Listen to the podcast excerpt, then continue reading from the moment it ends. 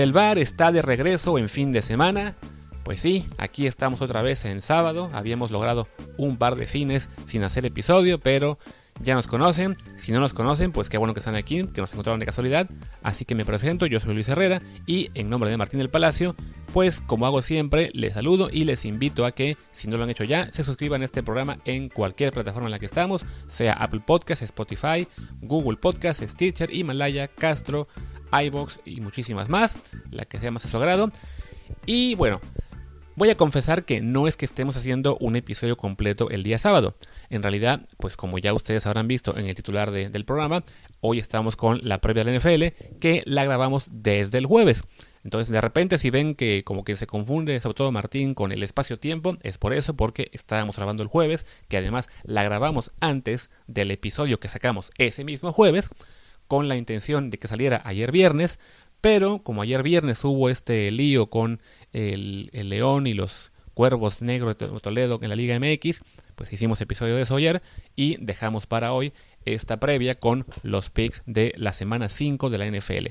Y al haber dejado para hoy sábado la previa de la NFL, pues de paso me da tiempo de mencionar rápidamente lo que fue la calificación para el Gran Premio de la Fórmula 1, este Gran Premio que se llama el Gran Premio de Eiffel o Eiffel, no sé muy bien, es un Gran Premio en Alemania, no sé por qué le pusieron ese nombre, ya ven que este año le están dando gran premios a varios países este doble o triple, entonces como no se pueden llamar todos Gran Premio de Alemania, pues tienen que cambiar el nombre a uno.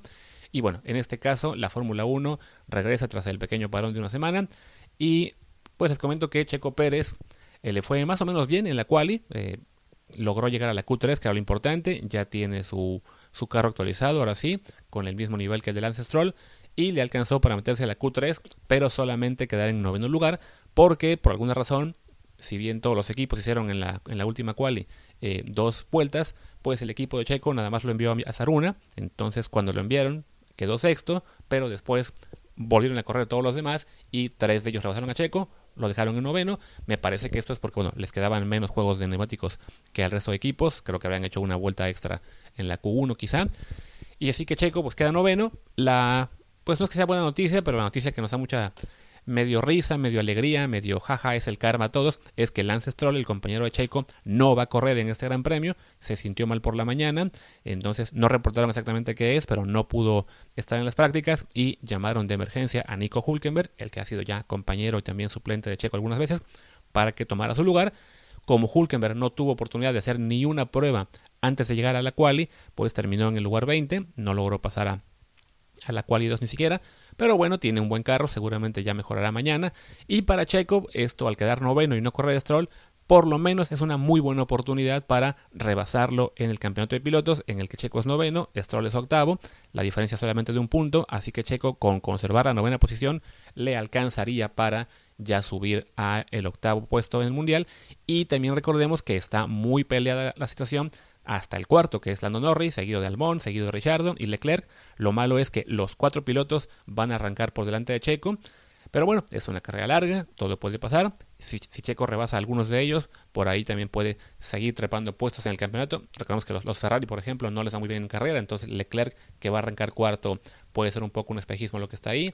Eh, Albon le va un poco mal y sabemos que Checo, si quiere tener oportunidad de irse a Red Bull, la clave es que le gane Alexander Albon, el tailandés. Entonces, pues bueno, ya mañana sábado, mañana domingo, perdón, se corre esa carrera en Alemania. En el programa de lunes seguramente hablaremos un poco de ello. Y mientras tanto, como imagino que ya se aburrieron de escuchar solo mi voz, ahora sí, los dejo con el resto de la grabación, que es la previa de la semana 5 de la NFL. Antes que nada, aclarar que cuando grabamos no sabíamos qué pasaría con los partidos Titans, Bills y eh, Broncos contra Patriots. Ahora ya sabemos que, bueno, siguen agendados, se movió el de Patriots para el lunes, el de Bills para el martes todavía queda el riesgo de que no se pueda jugar, así que, porque el tema este de la, de la pandemia y los contagios, lo mismo no sabemos si Cam Newton va a poder jugar o no, entonces aún no les podemos decir eh, si hubiera posibilidad de apostar a la línea o no en esos partidos, pero bueno, los dejamos con el resto de, de encuentros y ahora sí, ya aparece Martín en este momento y pues vamos a ver la previa de la semana 5 de la NFL. Pues bueno, vámonos con el partido de eh, Carolina contra Atlanta. Antes de decirles que ya hicimos el, pick del partido Tampa Bay contra Chicago, eh, en el, juego de, de jueves por la noche, que va a aparecer en nuestra edición de jueves por la noche. Este, este programa lo, deben estar escuchando el viernes o sábado quizás, pero el jueves hablamos de ese partido entre Tampa Bay y, Chicago y eh, bueno, yo dije que los Bucks iban a ganarle a los Bears y también iban a cubrir la línea. Luis. Yo dije lo mismo, así que ya para cuando escuchen este programa, que evidentemente lo están escuchando después del que ya hicimos con, con el pico original del jueves, pues ya saben si atinamos o no. Entonces, pues eso. Recordemos que la semana pasada nos fuimos en cuanto al spread. Yo me fui 5-2-1, según Bush. Eh, Martín se fue 7-1, así que creo que... Estoy imparable lo hicimos bastante bien para hacer nada más los picks del spread. Vamos a ver ahora. Recuerden, recuerden, en cada partido vamos a decir quién creemos que va a ganar y también en el caso del spread diremos si es un pick, digamos, en el que tenemos confianza, que son los que van a contar para, el, para, la, para nuestro registro, o si es un partido en el que realmente no, no apostaríamos porque está muy, muy cerrado. Y bueno, pues como dice Martín, vamos con qué dijiste, Carolina contra Atlanta. Carolina contra Atlanta. Un partido que lo veo un poco como partido trampa, o no, no trampa, más bien como de advertencia a los apostadores porque la línea, si no me equivoco, es Atlanta menos 3, ¿no? Sí. Que uno pensaría en este momento, pero ¿cómo es posible que Atlanta sea favorito, siendo un equipo que no ha ganado un solo partido, mientras Carolina ha dejado muy buena impresión en lo que va de temporada, ganando ya dos partidos en las últimas semanas a, los Chargers y a Arizona? Entonces, uno esperaría que fueran favoritos, ¿no? Creo que con esta, con esta línea muy extraña, pues lo que son los, los casinos nos están dando ahí la, la advertencia de que cuidado, no se emocionen con Carolina, ni tampoco descarten del todo a los Falcons, aunque vayan tan mal. Este juego puede ser más cerrado lo que creen, ¿no? Sí, más bien. Es, es, es, un poco. Es un poco raro la. Es un poco rara la línea, porque asume que los dos equipos son iguales. Y a ver, si no hubiera sido por el partido de Atlanta contra Green Bay, contra un Green Bay sin receptores, hubiera pensado que sí. Porque al final de cuentas, Atlanta tendría que llevar dos victorias, si no fuera porque pues, entre el coach y los jugadores se derrumban mentalmente en los, últimos periodos, pero, pero el partido contra Green Bay jugaron horrible y Green Bay les ganó con Aaron Rodgers y, dos señores que agarró de la calle, ¿no? Entonces eso habla quizás de un equipo de Atlanta que eh, pues ya prácticamente dejó de ir la temporada, anímicamente se, se, cayó. Y yo por eso creo que Carolina debe ser favorito y mi pick es Carolina, pero tampoco le apostaría a uno de los rosters más flojos de la NFL. Sí es verdad que han ganado dos partidos y lo han hecho sin Christian McCaffrey, pero si analizamos a nivel de talento, o sea, si, ese partido hubiera sido a principio de la temporada, yo hubiera dicho que Atlanta ganaba seguro. Entonces, dadas las circunstancias, creo que Carolina ganará, obviamente cubrirá, porque pues, el es para Atlanta, pero yo no apostaría ni una grimna ucraniana por eso. Eso sí, también hay que comentar que el caso de Atlanta, estamos, al momento de grabar, estamos con la duda de si van a poder jugar eh, Julio Jones y Calvin Ridley el partido del, del domingo, entonces eso también cuenta mucho a la hora de decidir si, si nos vamos con uno o con otro. Yo de todos modos me voy con Carolina, independientemente de si juega o no Ridley Jones, pero lo mismo, no me, no me atrevería a apostar, este juego lo, lo mando a la columna de los que no nos arriesgamos, porque sí creo que el aviso ahí está de que Atlanta, aunque vaya 0-4, no, no es tan malo como el récord lo indica y tarde o temprano va a reaccionar. Este partido en casa, ante un rival divisional al que conoce bien, quizás se hace partido, entonces, pues eso, Igual nos quedamos con Carolina ambos, pero en cuestión de apostar, ninguno de los dos se, anima. Y bueno, vamos con otro partido que es el Raiders contra los Chiefs. Es en Kansas City y la línea es Chiefs por 12.5. Una línea que pues sí está bastante alta, pero pues siendo Kansas City, siendo Mahomes, creo que es comprensible que, que las casas de apuestas nos pongan un total alto, ¿no? Sí, pero está alto, ¿no? O sea, yo no sé si me atreva a, apostarle 12.5 a, a Kansas, que Ciertamente ha sido capaz de destrozar a algunos equipos, pero ni a Pats ni a, ni a Chargers les ganó tan, tan fácil, ¿no? Y creo que eh, han aprendido un poco de otras, de otras ocasiones y se están tratando de llevar con más calma partidos que, que podrían, o sea, digamos que no están dando el, su 100% siempre, sino que se están dosificando para llegar lo más sanos posibles a las instancias finales. Sabemos la cantidad de lesiones que ha tenido otros equipos, Kansas no, esencialmente. Eh, Kansas City se ha mantenido, pues casi todos los, jugadores buenos han estado sanos. O sea, Mahomes sin ni hablar, pero también Tyreek Hill, también Sammy Watkins, Michael Hartman, eh, Clyde Rossiller, eh, la, la, gente en la defensiva. O sea, Kansas City es uno de los pocos equipos que están esencialmente a 100%.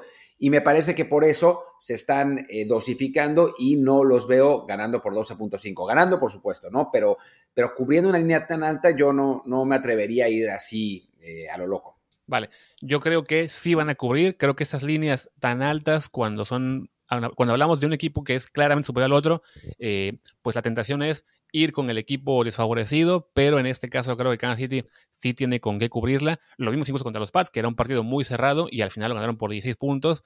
Entonces creo que es un partido en el que cualquier error de Las Vegas lo van a aprovechar los Chiefs para despegarse por bastante. Y en ese sentido me voy a ir con que sí ganan y sí cubren. También me faltaba mencionar del juego anterior, el de Atlanta, que en este partido ya van a permitir fans, poquitos, pero ya habrá eh, asistencia en el estadio en Georgia, entonces eso es un punto a favor también de los Falcons. En el caso de Kansas City, ya desde, la semana 1 ya tenían esa, ese permiso de meter aproximadamente unos 16 mil, así que bueno, en este caso nos apunto que Kansas City como ganador, pero al spread yo me voy con Kansas City, lo mando a mi columna de los que sí confío y Martín se queda con Las Vegas. ¿Te la pongo en la columna de los confiables o estás seguro?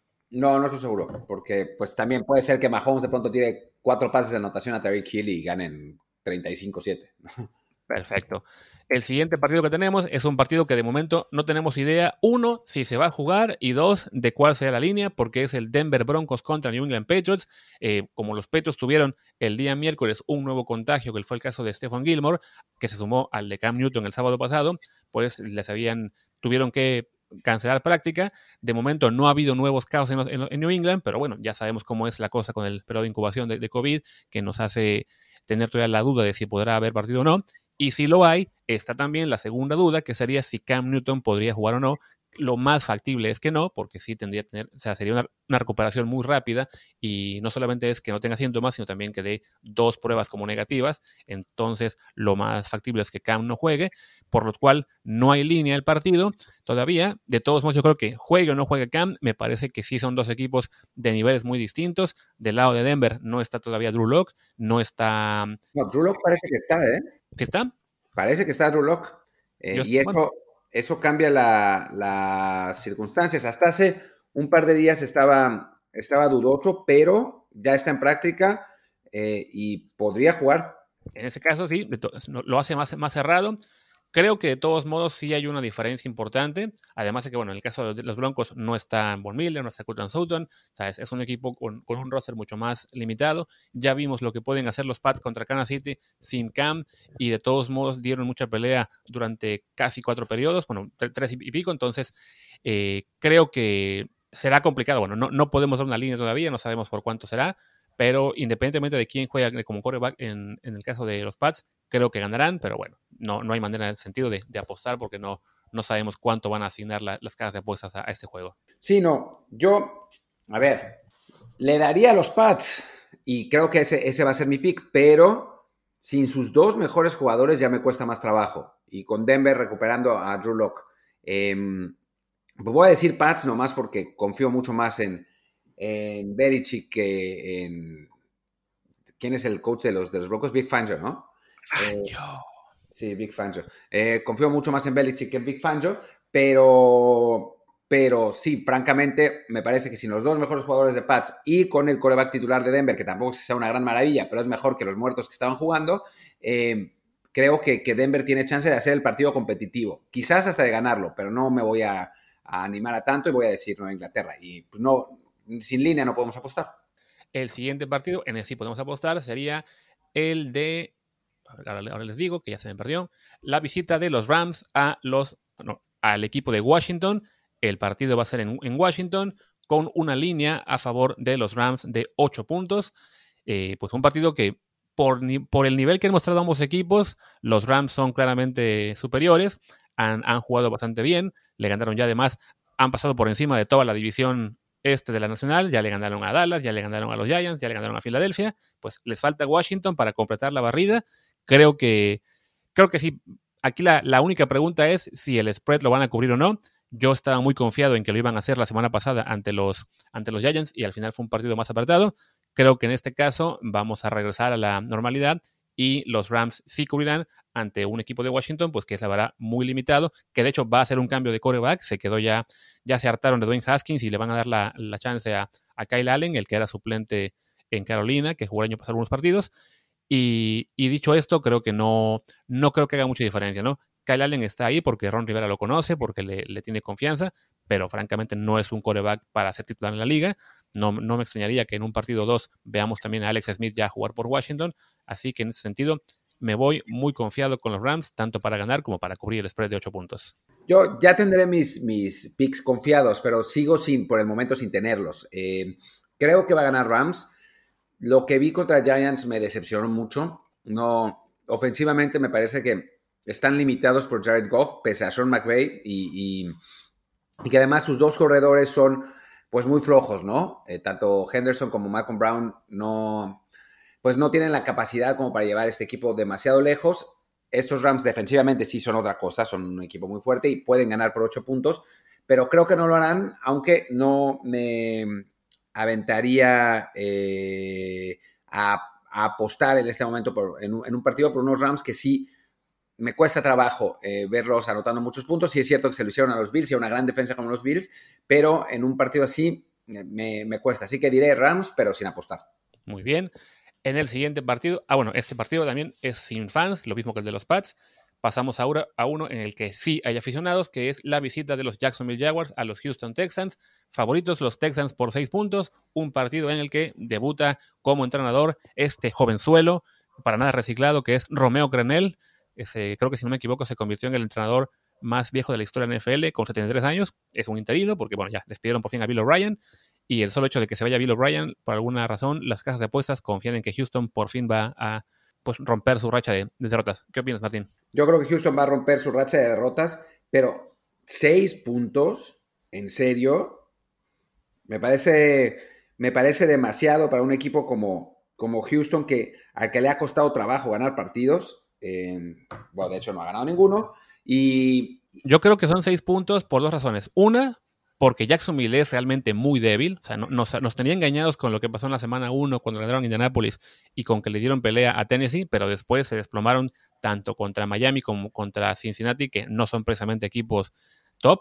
Y Houston, por otro lado, pues sí, van 0-4, eh, pero no podemos olvidar que sí, el calendario que tenían era brutal, ¿no? O sea, era Kansas City, Baltimore, Pittsburgh y, y, luego Minnesota, que sin ser tan bueno, igual es un equipo competitivo. Entonces ya la sola diferencia de jugar contra equipos de la élite de la liga o Minnesota a pasar contra Jacksonville, sí, la verdad creo que por fin Houston ahí tiene buena posibilidad de, ganar y además la motivación de ya, digamos, liberarse un poco de, de esa pues la mala vibra, digamos, que tenían con Bill O'Brien. Incluso durante la semana eh, quisieron preguntar a los jugadores sobre pues, qué opinaban del cambio y algunos preferían mejor no decir ni una palabra. Ya eso nos puede dar una idea de, cómo estaban las cosas por ahí. Creo que el factor motivación, el factor que están desesperados por ganar un partido, el factor que el rival es un rival débil, que además en este partido sí hay público, no, no creo que unos 15 mil más o menos. Creo que Houston sí gana y sí cubre. Yo creo que Houston gana, pero no cubre. Eh, no me gustan los Texans. Minnesota no me parece un equipo de élite. Eh, me parece, de hecho, un equipo bastante flojo. Eh, creo que la falta de talento en la, en la defensiva de los Texans es brutal. Sí es verdad que van a echarle más ganas cuando enfrenten a, o sea, ya, ya sin, sin Bill O'Brien como coach, pero al mismo tiempo eh, no me parece que es un equipo suficientemente talentoso, precisamente porque Bill O'Brien le quitó todo el talento, como para eh, poder ganar un partido por más de, una anotación. Así que diría Houston eh, para ganar, pero sin cubrir la línea. Y ahí sí tengo más confianza en la. Perfecto. Recordemos que este duelo es de Sean Watson contra Garner Minshew. Yo creo que ya solo ahí la línea es más que justificada. Ya veremos. Pero bueno, veremos. veremos, Vamos ahora con otro partido del que no hay línea porque tampoco sabemos si se va a jugar. Eh, si, se juega, pues sería un duelo de invictos entre los Buffalo Bills en su visita a los Tennessee Titans. Eh, evidentemente no hay línea porque el partido aún está en duda, porque los Tennessee Titans pues son, este, son en este momento el, la zona cero de la NFL con más y más casos positivos de COVID. Parecía que ya salían de la, pues del, del, brote con, al no tener ningún caso positivo lunes y martes, y el miércoles, que iba a ser el día que abrirían campo de entrenamiento, les aparecieron dos más, entonces todavía está la duda de si, va a poder, si se va a poder jugar. Eso depende básicamente de que no haya más casos entre que estamos grabando, que lo estamos haciendo en jueves, a, pues hasta el, al momento del partido. Si no lo hubiera, también habrá que ver pues con cuántos jugadores puede contar Tennessee al, tener todavía muchos jugadores en su lista de COVID. Hablamos de que eran, si no me equivoco, jugadores creo que entre 9 y 11 los contagiados. Entonces es, es muy complicado que puedan montar la plantilla más competitiva. A eso hay que sumarle que sus triunfos, si bien pues van 3-0, pero no todos fueron muy convincentes. Batallaron mucho con Denver, batallaron mucho con Jacksonville. A Minnesota le ganaron el en la última jugada. De hecho, todos los partidos los han ganado por goles de campo de Goskowski de, en la última serie. Entonces, pues sí, se ve complicado que le hagan frente a una escuadra de Buffalo que está en este momento, pues, on fire, con Josh Allen desatado, ya convirtió a Martín al Josh Allenismo. Entonces, pues si se juega, habrá que ir con Buffalo, pero pues imposible decir línea porque no la conocemos hasta el momento, ¿no? Sí, yo creo que no se va a jugar. Eh, siguen saliendo casos, están diciendo que quizás se juegue el lunes o martes.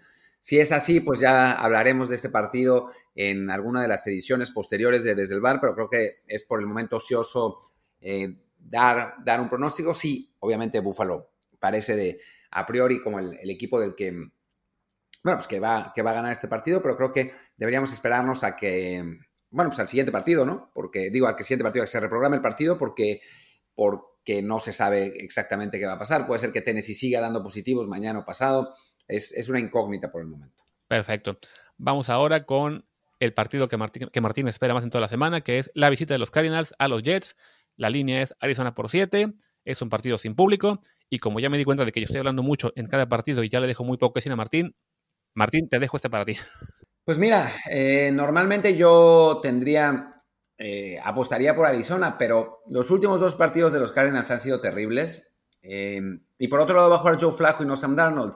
Y parece poca cosa, pero Darnold, por culpa de Adam Gaze, ha estado jugando horrible, horrible. El último partido fue realmente catastrófico por parte de Darnold. no vio a receptores que estaban abiertos constantemente en pases fáciles. parece que su mente ya está eh, completamente fuera de lugar. Y creo que en ese sentido, Flaco va a ser un, un coreback más serio, ¿no? Más que, que va, no, no, va a ser ninguna maravilla, pero va a completar esos pases de rutina, va a mover las cadenas contra un equipo de, Arizona que quizás no era tan bueno como esperábamos. Ahora, la defensa de Jets sigue siendo igual de desastrosa. Em, que, y, bueno, con Kyler Murray ahí, con, con Andy Andrew Hopkins y Kenyan Drake y toda la, la pandilla de jugadores de, Arizona, pues yo no veo cómo van a poder eh, contener a los Cardinals. Pero eso genera que no me sienta confiado a apostar este partido. Creo que los Cardinals van a ganar, creo que los Cardinals van a cubrir, pero no apostaría dinero porque creo que Flaco sí va a poder mover las, eh, las cadenas contra eh, la defensa de Arizona y a final de cuentas puede ser que los Jets tengan por ahí un backdoor cover y, terminen no cubriendo la línea eh, Arizona y haciéndome quedar mal con su dinero y no quiero, así que no apostaré en este momento. Y yo pienso básicamente lo mismo. Este, creo que Arizona va a ganar y cubrir, pero no me animo por lo mismo, porque creo que Flaco es un factor que pues puede resultar tanto para bien como no hacer ningún efecto, pero ahí sí es, esa duda, esa incógnita de qué te diferenciará. Arizona se ha visto mal, francamente, contra Carolina y Detroit, entonces no es para confiar mucho en ellos en este momento. Incluso sería este tipo de partido en el que podría haber esa, sorpresa, si no fuera porque los Jets realmente están realmente en, un punto muy, muy bajo de, desempeño últimamente. Entonces, pues creo que ganará Arizona, pero sí, no, no me animo a, confiar en ellos. Te dejo ahora también el comentario del siguiente partido, que ese sería muy bueno si, si Filadelfia no estaría, no, estuviera tan mal en este arranque, pero bueno, suele ser un partido interesante. La visita de los Eagles a los Steelers. La línea es Pittsburgh por 7 y en este partido, si no me equivoco, no se permiten fans, pero te confirmo en unos segundos, correcto, no hay, no hay fans. No hay fans y bueno, me parece que, que sí hay una diferencia importante entre, entre los dos equipos. Eh, siguen las lesiones de, de, Filadelfia, sobre todo en la, en la línea ofensiva y bueno, con, con una con un, eh, un tan, tan intenso como el que tienen los, los Steelers con TJ Watt, con Bob Dupree, eh, con su línea defensiva, me parece que, Carson Wentz lo va a tener complicado. Y después del otro lado están Rotisberger, Julius Smith-Schuster, Deontay, Deontay, ¿cómo se llama? Este Deontay, lo que sea. Johnson. Deontay Johnson, sí, por Dios. Creo que, que, Pittsburgh tiene ventaja en los dos lados del, del campo y que en ese sentido, por eso va a poder eh, ganar y cubrir. Carson, Carson, Wentz se vio mejor el, partido pasado, pero eh, pues recordemos que los eh, Niners tienen una cantidad impresionante de lesiones, sobre todo en defensa, y eso le permitió tener más tiempo en la bolsa y poder encontrar a sus receptores, que también pues, hay un montón de lesionados y no eran los receptores reales. eh, pero no es lo mismo lo que con, con, Pittsburgh, que además tiene por ahí a Minka Fitzpatrick dando vueltas, así que creo que Pittsburgh va a ganar y va a cubrir. Sí, lo mismo. Creo que en el caso de Filadelfia, si bien pues, fue una sorpresa importante ganar a San Francisco, no se puede olvidar que estaban jugando, más allá de muchas lesiones de los 49, pues la posición clave que es la de coreback con el suplente que era Nick Mullens, que dio un muy, muy mal partido. Entonces, en este caso, pues van contra los Steelers que tienen a Ben Roethlisberger y un mal partido de Roethlisberger, pues parafraseando a Aaron Rodgers, un mal partido de Big Ben es el mejor de muchos otros quarterbacks en la liga, entonces creo que lo mismo, creo que ganan, creo que cubren los Steelers, en este nos, nos vamos nosotros como confiados en que sí se cumplen, aunque sí, ese menos 7 es el típico partido en el que puede haber un, un backdoor cover al final, así que si, si van ganando por 8 o 11 puntos en el cuarto periodo y la casa de apuestas les deja hacer el cierre anticipado, háganlo porque es el típico partido en el que sí puede haber backdoor cover en los últimos minutos. Y un partido similar sería el de un partido igual de división, que sería la visita de los Cincinnati Bengals a los Baltimore Ravens. Los favoritos son los Ravens por 13.5 y es otro partido en el que no hay fans. Martín. Eh, bueno, creo que ya vimos a Lamar Jackson jugar contra equipos horribles esta temporada bastantes veces y cada vez que eso pasa, Lamar Jackson se vuelve loco y hace un montón de puntos, sobre todo por tierra, pero bueno, también, también por aire cuando cuando es necesario. Baltimore es uno de los mejores equipos de la, de la liga. Obviamente, no es lo mismo enfrentar a Joe Burrow, que está jugando realmente bien, que a Dwayne Haskins, que es, que es un desastre. Así que, que seguramente los Bengals van a tener más oportunidades de anotar, aunque la defensiva de Baltimore sabemos que es una de las mejores de la liga y además eh, es eh, un equipo que blitzea mucho y eso suele confundir a los corebacks novatos que no ven ese tipo de, de blitzes en el, en el college. Entonces, por eso creo que, que Baltimore es favorito, va a ganar sin duda. Y sobre los 13-5, pues es una línea muy grande, pero, pero pues yo me animo a, que, a que Baltimore la va a cubrir y va, va a ganar también y apostaría algún pesillo o dos. Yo coincido en que, bueno, eh, es un partido en el que claramente Baltimore es el, es el equipo superior, por algo la línea es tan alta, pero Cincinnati, francamente, yo no lo veo como un equipo horrible, ¿no? Es, vaya, era, fue el peor equipo de la liga el año pasado, eh, por algo tuvo el pick número uno, pero esa temporada, pues todos sus partidos han sido relativamente cerrados, ¿no? Perdió con Chargers solo por tres puntos, con un, un juego que iban ganando, perdió con, con, los Browns solo por cinco, luego empató con Filadelfia en ese tiempo extra que nos hizo miserables a todos, y la semana pasada le ganó bien a, a, Jacksonville. O sea, creo que la presencia de Joe Burrow hace muy, muy factible, por lo menos el backdoor cover, si no es que incluso un juego relativamente cerrado, no a nivel de que lo vayan a ganar los Bengals todavía, pero sí, sí creo que, que puede mantener a Cincinnati competitivo. Entonces yo voy porque ganan los, los Ravens y no confío en el pick, pero se lo daría a que los, los Bengals sí cubren el spread. De acuerdo, de acuerdo. En eso, eh, digamos que es, es, un partido que puede irse para cualquier lado y además otro, otro que tiene toda, pinta, toda la pinta de, de que haya un backdoor cover. Y bueno, seguimos con el Miami-San Francisco. Eh, los Niners eh, por 8.5 en un partido en el que no tengo idea si va a haber público, pero lo dudo mucho porque es California, así que, que, no me parece que el gobernador vaya a dejar que vaya ni un alma al, al estadio.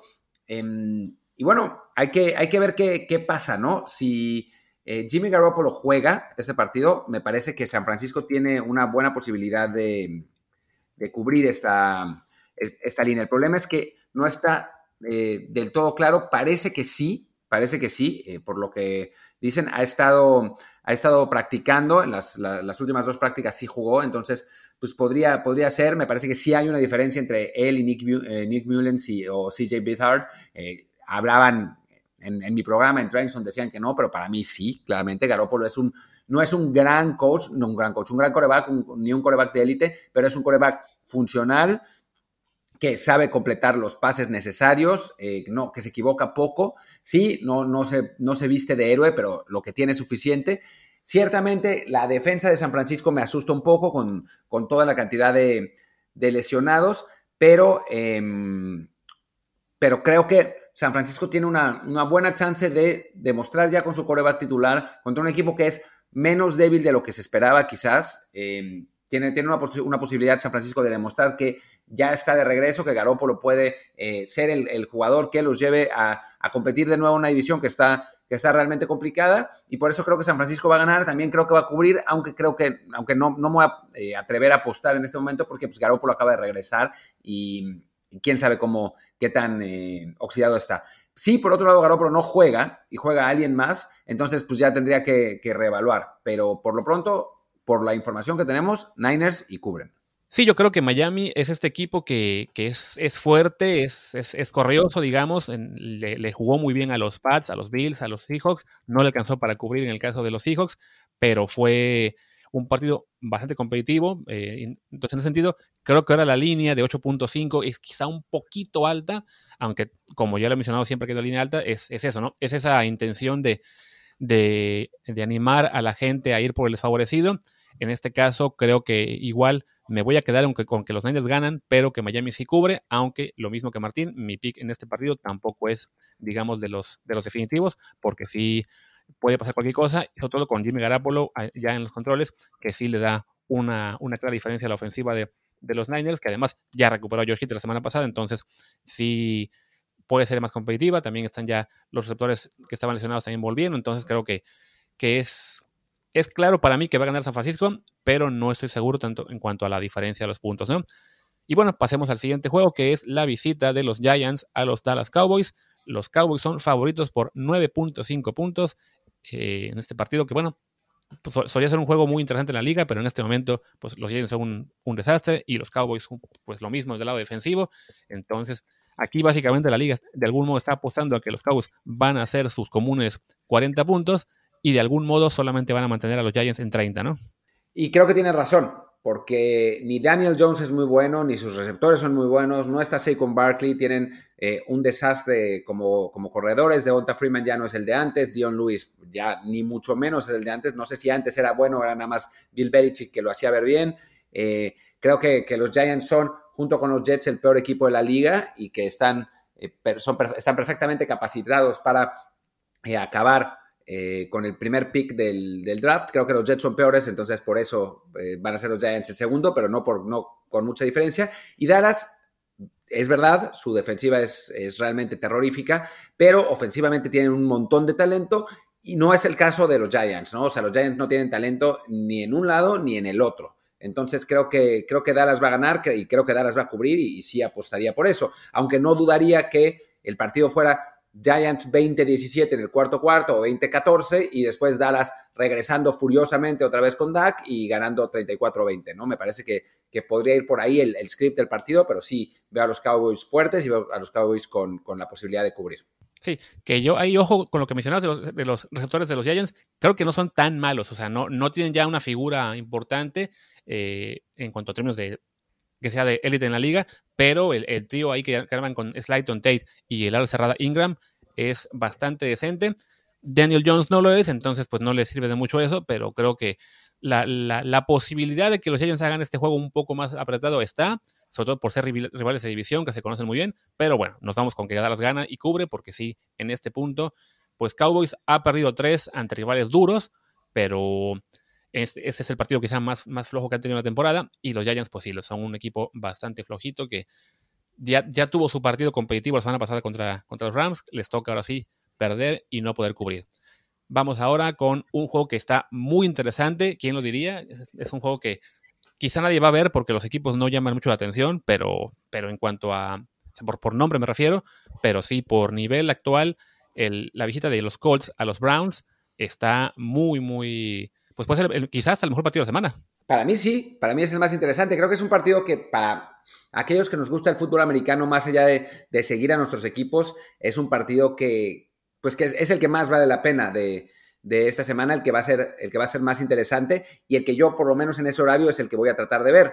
Em, no lo aseguro porque voy a estar volando a esa hora, entonces pues, es posible que, no llegue, pero, pero si puedo, si, si alcanzo a ver un, un cacho, lo, lo haré porque va a ser va a ser un partido entre dos equipos que andan muy bien, que se mm, recuperaron de inicios muy decepcionantes, los Browns perdiendo por paliza contra Baltimore y, los eh, Colts perdiendo increíblemente contra Jacksonville, algo que todavía sigue siendo inexplicable. Eh, los Colts tienen una gran defensa, los Browns tienen un gran ataque, el mejor ataque por tierra de la liga, pese a la lesión de Nick Chubb. Eh, bueno, tienen a, Karim Hunt, que ya demostró en su tiempo en Kansas City que es perfectamente capaz de llevar el peso del ataque en solo. Y bueno, eh, es tan buena la línea de, Cleveland que eh, la, semana pasada un personaje llamado The Ernest, The Ernest pierde su puesto eh, hizo 96 yardas o 95 yardas por tierra, ¿no? En 10 acarreos.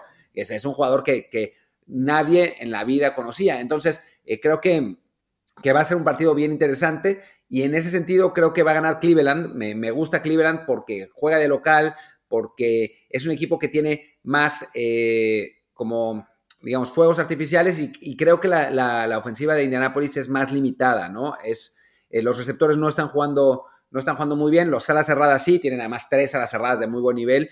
Eh, Philip Rivers está manejando bien el partido, pero eh, me parece que eh, Cleveland tiene posibilidad de ganar en casa y en, bueno, obviamente de, cubrir, porque la, línea es Indianapolis por 1.5. Así que, para mí Cleveland va a ganar este partido y, cubrirá y apostaría por él. Otro factor a, considerar es que es un partido en el que también se permite público, limitado, creo que menos de 6.000 personas, pero bueno, habrá aficionados en Cleveland haciendo ruido.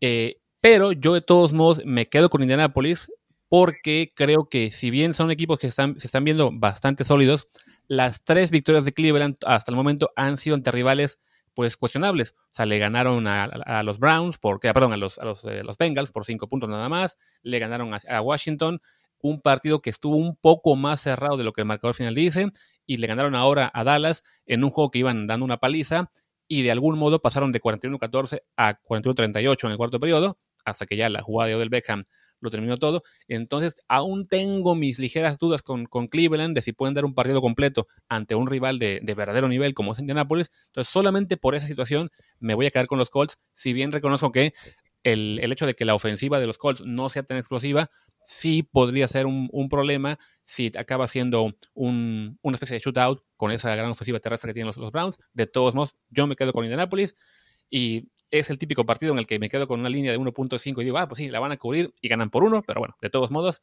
me quedo con los Colts y que sí cubren y también lo doy como mi pick eh, sólido. Así que este es el juego de la semana en el que tenemos los dos posturas opuestas, eh, muy convencidos cada uno de su de estar en la razón, de tener razón va a acabar en que ninguno de los dos la tiene de algún modo, va a ser un empate, pero bueno.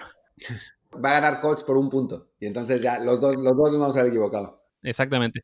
Y sí, y, reiteramos que es un juego que vale la pena ver, así que ya chequé el calendario de televisión. En México no lo van a pasar eh, por ninguna cadena, así que si tienen el Game Pass, pues aprovechen para disfrutarlo. Y si no lo tienen, es momento para que se suscriban. ¿Tenías tú un código, Martín, de que le estaban haciendo promoción en NFL en español para que la gente ¿Tuvieron descuento? Si me dan tres segunditos, se los, se los busco. Si quieren, vamos a, hablemos del, siguiente partido y, cuando terminemos les doy el código para que se suscriban a Game Pass con 10% de descuento. Además hay que recordar que ya hay 25% de descuento porque ya pasó un cuarto de la temporada.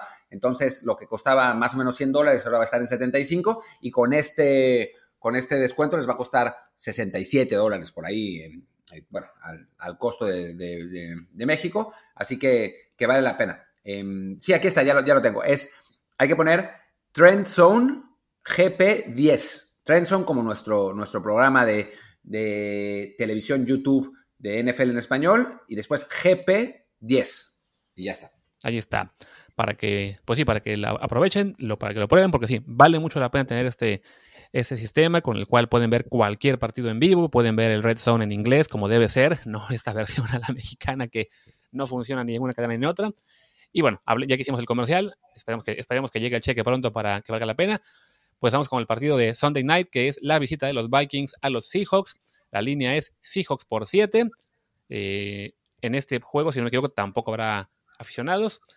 Pues pareciera que los Seahawks son claramente favoritos, que la línea no está tan mal, pero yo llevo un par de semanas diciendo que los Vikings van levantando, insisto, no son de élite, pero sí, son esa clase de equipo sólido al que es complicado ganarle.